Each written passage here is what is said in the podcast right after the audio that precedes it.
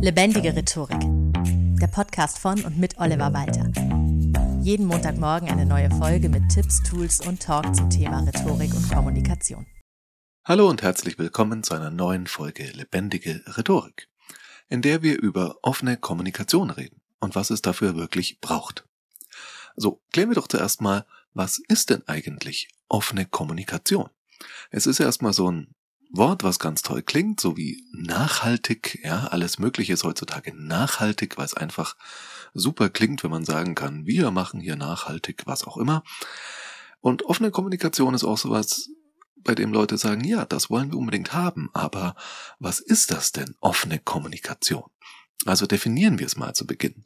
Offene Kommunikation bedeutet, dass alle an der Kommunikation beteiligten Personen frei ihre Meinungen und Ideen äußern können, ohne Angst vor irgendwelchen negativen Konsequenzen haben zu müssen. Was ist der Vorteil dabei? Naja, zum einen besseres Feedback. Feedback, sage ich ja immer wieder, ist ganz, ganz wichtig, aber auch einfach besseren Austausch und bessere Informationen darüber, wie sich der oder die andere fühlt. Manche sind ja zum Beispiel total überrascht, wenn der Partner, die Partnerin nach 20 gemeinsamen Jahren sagt, ich lass mich scheiden, weil vorher nie irgendwelche tieferen Probleme direkt angesprochen wurden. Oder jemand kündigt, scheinbar urplötzlich aus dem Nichts. Im Nachhinein erfährt man von KollegInnen, dass diese Person schon seit zwei Jahren immer mal wieder sich nach beruflichen Alternativen umgeschaut hat. Und manche sind noch schlimmer, die kündigen einfach innerlich. Ja, äh, und sind einfach ruhig. Man kriegt kein Feedback, keine Rückmeldung, man kriegt nicht mit, wie es den Personen geht. Irgendwie funktionieren sie so weit wie unbedingt nötig und mehr nicht. Das heißt, mit offener Kommunikation sind Mitarbeitende definitiv motivierter, Menschen im Privatleben zufriedener, immer dann, wenn Dinge offen angesprochen werden können. Und dabei steht im ersten Schritt, über den wir heute reden, über das Thema Feedback habe ich ja schon sogar mehrere Folgen gemacht, Heute geht's wirklich um dieses Ansprechen überhaupt. Themen ansprechen zu können. Denn nicht alles braucht ja gleich eine Lösung. Manchmal muss man sich auch einfach auskotzen können. Und es hilft dann vielleicht auch mitzubekommen, den anderen um einen herum geht's ähnlich. Auch das kann ein Gemeinschaftsgefühl stärken. In einer Paarbeziehung und auch in einem beruflichen Team oder ehrenamtlichen Team. Wir haben keine Lösung, aber uns geht's allen nicht gut mit der aktuellen Situation und allein das zu wissen, dass wir alle in dieser Misere gemeinsam drinstecken und es auch alle überhaupt als Problem empfinden, auch das kann schon unglaublich helfen. Also, wie erreichen wir offene Kommunikation? Was braucht's dafür? Und dabei bei diesen Ressourcen für offene Kommunikation möchte ich zwei Ebenen unterscheiden. Nämlich zum einen die persönliche Ebene, würde ich es jetzt mal nennen. Also was brauchst du als beteiligte Person an Ressourcen, um offen kommunizieren zu können. Und dann gibt's daneben noch die, ja, ich nenne es jetzt mal kulturelle Ebene, also nicht im Sinne von Kultur, Kunst, äh, Religion etc., sondern welche Rahmenbedingungen müssen in einem Kommunikationssystem bestehen? Welche Art Kommunikationskultur muss gelebt werden, damit einzelne Personen darin offen kommunizieren können? Um letzteres geht es ja auch meistens zum Beispiel, um dieses Beispiel nochmal zu bemühen, in der Paartherapie. Also TherapeutInnen sagen ja nicht direktiv sowas wie, okay, jetzt passen Sie auf, das machen wir jetzt so. Sie übernehmen ab heute mehr im Haushalt und dafür sind Sie bereit, öfter mal im Bett was Neues auszuprobieren. Zack, Umsetzung bitte. nee, so funktioniert das ja nicht.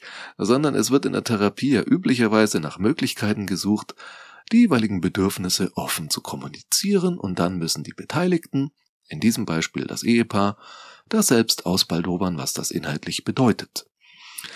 Das heißt, es geht darum, einen Rahmen zu setzen, in dem offene Kommunikation überhaupt stattfinden kann. Und das ist völlig egal erstmal, ob Business oder Privat, Verein oder was auch immer, ein Rahmen muss geschaffen werden. In einer Zweierbeziehung ist das natürlich viel einfacher als im Business-Kontext, wo es meistens sehr viel mehr Leute sind und manchmal auch keine feste Gruppe an Leuten, sondern es gibt ja immer eine natürliche Fluktuation. Manche gehen weg, andere kommen dazu und so weiter und so fort. Das heißt, da ist der Rahmen nochmal um einiges wichtiger, dass dieser explizit gemacht wird, dass dieser auch fest installiert wird und weitergelebt wird. Das funktioniert dann auch. Es gibt ja dieses Beispiel von Affen, die man in einen Raum gesperrt hat, zehn Affen, glaube ich, und an der Decke hing eine Banane, und immer wenn einer der Affen an die Banane wollte, ging die Sprenkleranlage los, und Schimpansen hassen es wohl nass zu werden. Ich glaube, es waren Schimpansen, und das hat man so eine Zeit lang gemacht, bis kein Affe mehr auf die Leiter gegangen ist, um an die Banane heranzukommen. Und dann hat man nach und nach immer einzeln ein Tier aus der Gruppe gegen ein neues Tier ausgetauscht. Und was ist passiert? Die anderen haben diesen Neuling immer davon abgehalten, die Leiter hochzugehen. Und am Ende saßen zehn Schimpansen da drin, die nie erlebt haben, dass die Sprinkleranlage losgeht, aber die trotzdem nicht auf die Leiter gegangen sind. Das heißt, so eine Gruppen Dynamik, Gruppenkultur lässt sich problemlos installieren und reicht auch weiter, selbst dann, wenn irgendwann die Ursprungspersonen, die das Ganze mal initiiert haben, gar nicht mehr da sind. Das klappt auch im positiven Sinne eben mit offener Kommunikation. Was braucht's für einen Rahmen? Ich habe hier mal drei Faktoren herausgegriffen. Erstens das klare Commitment dazu, dass das auch so erwünscht ist von allen Beteiligten. Es mag immer Einzelleute geben, die vielleicht nicht so begeistert sind, trotzdem, dass eben der, die große, überwiegende Anzahl an Leuten das Ganze möchte und es ist gerade in hierarchischen Strukturen ganz wichtig, dass das auch von oben erwünscht ist und auch so kommuniziert wird dass eben, wie die Definition, die ich gerade gebracht habe, auch besagt, keine Nachteile den Einzelnen entstehen. Das heißt, in einer Paarbeziehung bedeutet offene Kommunikation, dass eben beide Personen auch bereit dazu sind. Wenn eine oder einer von beiden das nicht möchte, wird das Ganze schon mal nicht funktionieren. In größeren Gruppen braucht es eben die sogenannte kritische Masse und eben, dass es von oben nicht zwingend von oben initiiert wird, Top-Down ist nicht immer das Beste, aber dass es da zumindest unterstützt wird und vielleicht auch angeregt wird. Konkret gestalten lassen würde ich es aber zum Beispiel eher die betreffende Gruppe selber, zum Beispiel eine Art Team-Coaching. Was wünschen wir uns konkret an Regeln? Wie setzen wir es um und so weiter? Das kann man ganz wunderbar in einem Team-Coaching zum Thema Kommunikation innerhalb des Teams oder des Unternehmens machen. Sowas biete ich übrigens auch an. Also, das klare Commitment ist Punkt eins. Punkt zwei ist, natürlich muss es auch eine Gelegenheit dazu geben.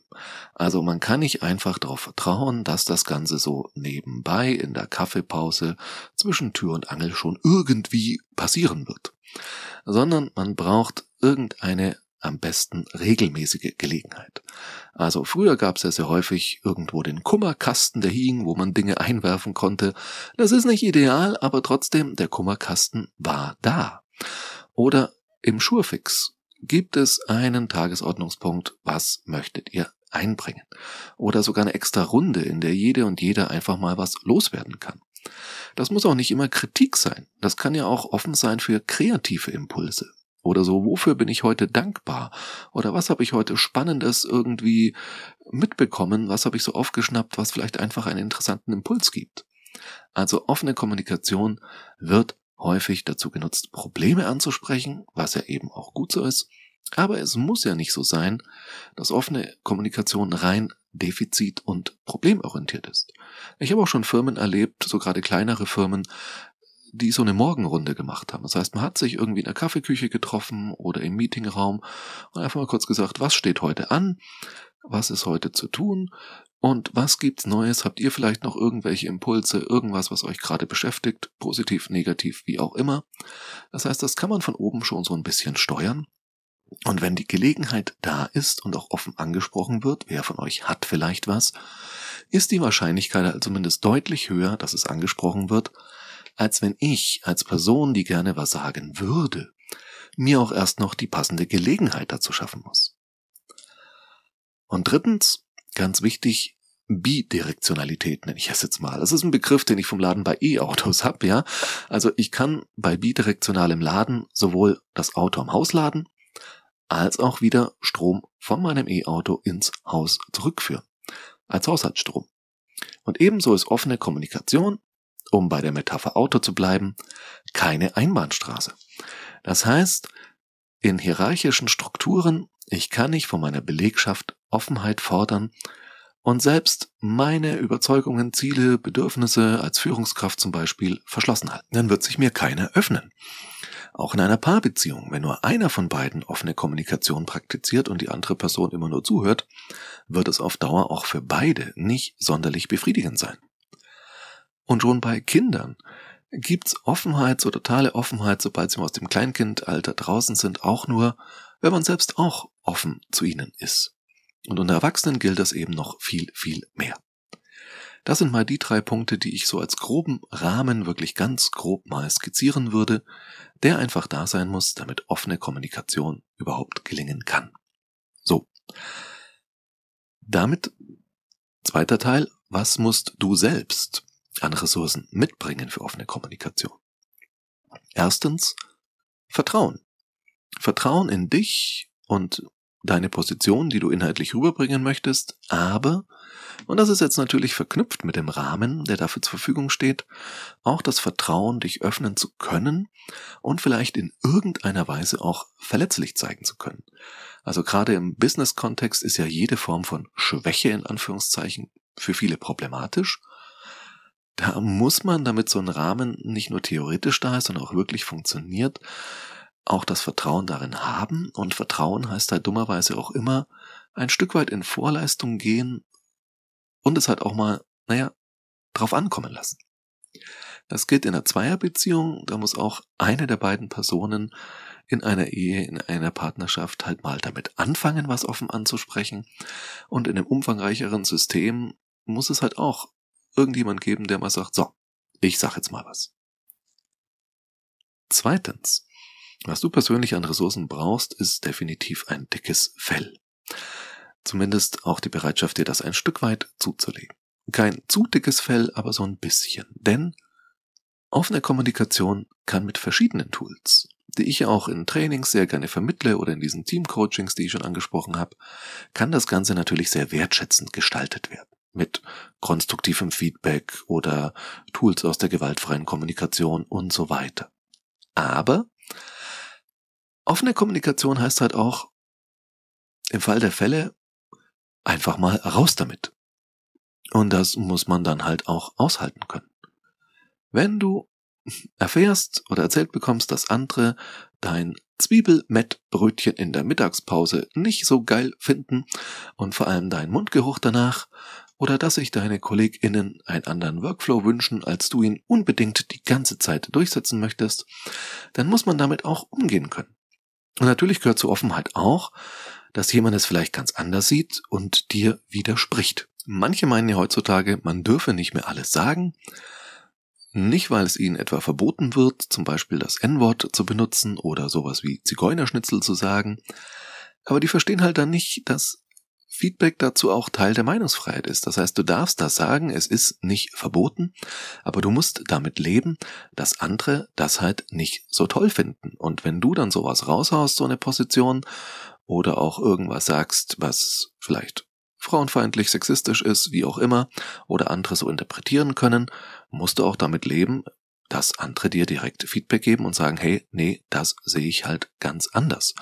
Und jetzt sind Sexismus, Rassismus und so weiter sehr klare Beispiele.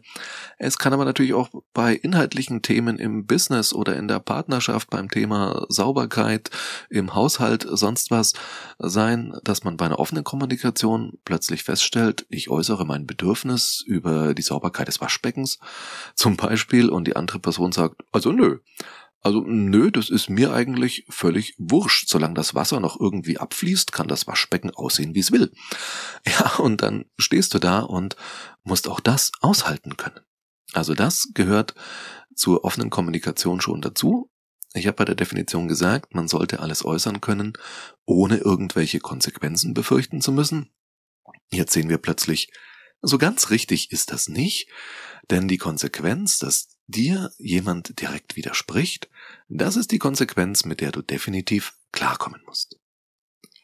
Und drittens, natürlich ist es schön, wenn man über alles mal redet und sich, wie ich vorhin schon sagte, auskotzt. Aber natürlich sollte grundsätzlich die Bereitschaft auch da sein, Taten folgen zu lassen. Es kann gut tun, sich alles von der Seele zu reden, ohne dass man gleich eine Lösung braucht, aber für viele Dinge braucht es halt auch zumindest irgendwann eine Lösung. Das heißt, die einzelne Person, die an diesem offenen Austausch teilnimmt, muss auch bereit sein, Feedback, das grundsätzlich als richtig anerkannt wird, auch umzusetzen. Denn sonst wird die Motivation wieder gekillt. Und die Offenheit kippt sehr schnell, wenn der Eindruck entsteht, ja, hier gilt schön, dass mal drüber gesprochen wurde. Aber mehr halt auch nicht. Ich habe es tatsächlich mal miterlebt, wie in einer wirklich großen Firma eine Zufriedenheitsumfrage unter der Belegschaft gemacht wurde. Und als dann eben die Punkte herauskamen, dass viele sehr unzufrieden waren und auch ganz konkrete Dinge benannt wurden, gab es dann so einen richtigen Event, so ein Incentive, auf dem dann lang und breit erklärt wurde, warum das alles ja gar nicht so ist, wie es die Belegschaft wahrnimmt und dass das alles gar nicht stimmt und dass doch eigentlich alles ganz toll ist. Wow. Ja, wirklich, wow. Das hat die Motivation der Belegschaft aber sowas von gekillt. Also dieser Punkt gilt auch für das Gesamtsystem, wie auch eben für jede einzelne beteiligte Person. Zu einer offenen Kommunikationskultur gehört auch, dass Kommunikation irgendwann auch irgendwelche Resultate bringt. So, das waren die drei Punkte. Ich fasse es nochmal kurz zusammen. Die drei Rahmenbedingungen. Erstens ein klares Commitment, zumindest der überwiegenden Mehrheit. Zweitens Gelegenheiten schaffen, in denen offene Kommunikation auch stattfinden kann. Und drittens, egal wie die Hierarchien sind, offene Kommunikation muss auf jeder Unternehmensebene gelebt werden. Die persönlichen Ressourcen, erstens Vertrauen in sich selbst wie in das System und dass man sich eben auch traut. Vertrauen bedeutet ja auch trauen, sich also auch selbst trauen, da einfach den Schritt zu gehen, so schwer es manchmal fallen mag. Zweitens ein dickes Fell haben in der Hinsicht, dass offene Kommunikation auch immer bedeuten kann, dass du Dinge hörst, die du eigentlich nicht unbedingt hören möchtest. Und drittens die Bereitschaft auch Taten folgen zu lassen, damit nicht einfach so ein bisschen rumgelabert wird. So. Hausaufgabe der Woche. Überleg dir mal, in welchem Umfeld du offener kommunizieren möchtest und initiiere gerne, soweit es dir möglich ist, diese offene Kommunikation oder reg ein bisschen dazu an. Denk dabei daran, dass der Rahmen dafür nicht sofort perfekt sein muss. Vieles ist auch Learning by Doing. Dieses, ich spreche jetzt einfach mal aus, was mir so durch den Kopf schießt, das ist auch auf der Metaebene gut. Also wenn es darum geht, ich würde sehr gerne offener kommunizieren. Diesen ersten Schritt, diesen Anstoß muss es auch erstmal geben. Und das muss noch gar nicht perfekt sein. Und wenn es erstmal der Kummerkasten ist, der irgendwo hängt, ist es immerhin mal ein erster Fortschritt. Apropos, meinen Kummerkasten erreichst du natürlich unter feedback at rhetorikpodcast.de. Wenn du Feedback zur Folge hast, zum Podcast allgemein oder auch Themenvorschläge für weitere Folgen, schreib mir da gerne an feedback at rhetorikpodcast.de. Wenn ich dir in Sachen Rhetorik und Kommunikation als Trainer, Coach oder auch Speaker weiterhelfen kann, lass es mich sehr gerne wissen. Ansonsten vielen Dank fürs Zuhören und bis zum nächsten Mal. Dein Oliver. Das war Lebendige Rhetorik, der Podcast von und mit Oliver Walter. Jeden Montagmorgen eine neue Folge mit Tipps, Tools und Talk zum Thema Rhetorik und Kommunikation. Wenn du Oliver Walter als Experten für lebendige Rhetorik buchen möchtest, schau doch mal auf www.walter-oliver.de.